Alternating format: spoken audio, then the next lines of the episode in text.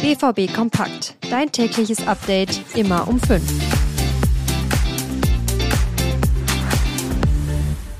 Es ist Freitag, das Wochenende steht vor der Tür und der 19. Spieltag steht an. Und damit willkommen zu BVB Kompakt von den Ruhrnachrichten. Ich bin Leon Isenberg, legen wir los, denn es gibt viel zu besprechen.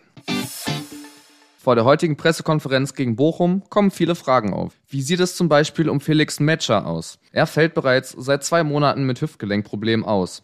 Bisschen doof nur, dass der BVB knapp 30 Millionen Euro für ihn gezahlt hat. Seit seinem Wechsel hat er 900 Minuten bei Borussia Dortmund gespielt. Die einzige denkwürdige Offensivaktion für mich war sein Auswärtstor in der Champions League gegen Newcastle.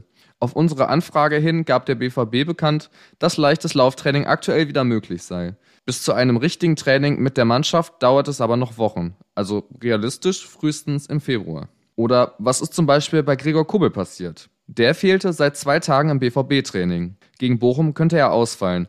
Ob das stimmt, kann man nicht genau sagen. Eine Antwort auf unsere Anfrage an den BVB gab es nicht. Wahrscheinlich wird deshalb auch Alexander Meyer für Gregor Kobel gegen Bochum spielen. Und der stand bei Sebastian Aller. Haller war zwar in dieser Woche schon mal Thema hier bei uns, aber ich würde es gerne nochmal mit reinnehmen. Da sah es nämlich noch ziemlich düster aus, was eine Rückkehr angeht. Aus dem Lager der Elfenbeinküste heißt es jetzt aber, dass Haller für eine Rückkehr bereit sei.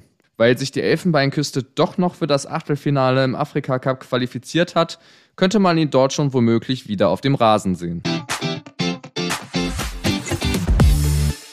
Nach dem Report von Football Money League haben Europas Top 20 Fußballclubs erstmals mehr als 10 Milliarden Euro generiert. Auch der BVB ist auf dieser Topliste vertreten. Borussia Dortmund liegt auf Platz 12 mit 420 Millionen Euro Umsatz. Gründe für den größeren Umsatz sind mehr Spieltagserlöse und kommerzielle Einnahmen. Beim BVB stieg der Umsatz um mehr als 63 Millionen Euro an.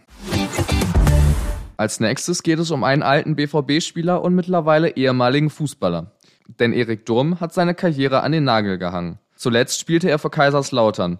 Dort war er allerdings immer wieder verletzt und hat kaum gespielt. Für viele BVB-Fans bleibt Durm wohl wegen seinem DFB-Pokalsieg 2017 in Erinnerung. Sein größter Sieg war aber wohl mit Abstand der WM-Sieg mit der deutschen Nationalmannschaft 2014. Erik Durm gelang der Durchbruch als Profi beim BVB in der Saison ebenfalls 2013-2014.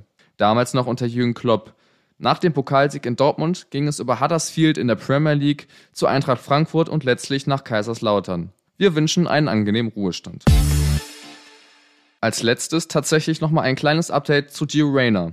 Ich habe euch ja schon erzählt, dass sich der BVB und Nottingham Forest in Gesprächen über Reyna befinden. Das ist auch fest so bestätigt. Jetzt soll wohl aber auch Olympique Marseille in fortgeschrittenen Gesprächen mit Spieler und dem BVB sein. Das konnte uns bisher aber noch niemand offizielles bestätigen und daher ist und bleibt das erstmal ein Gerücht.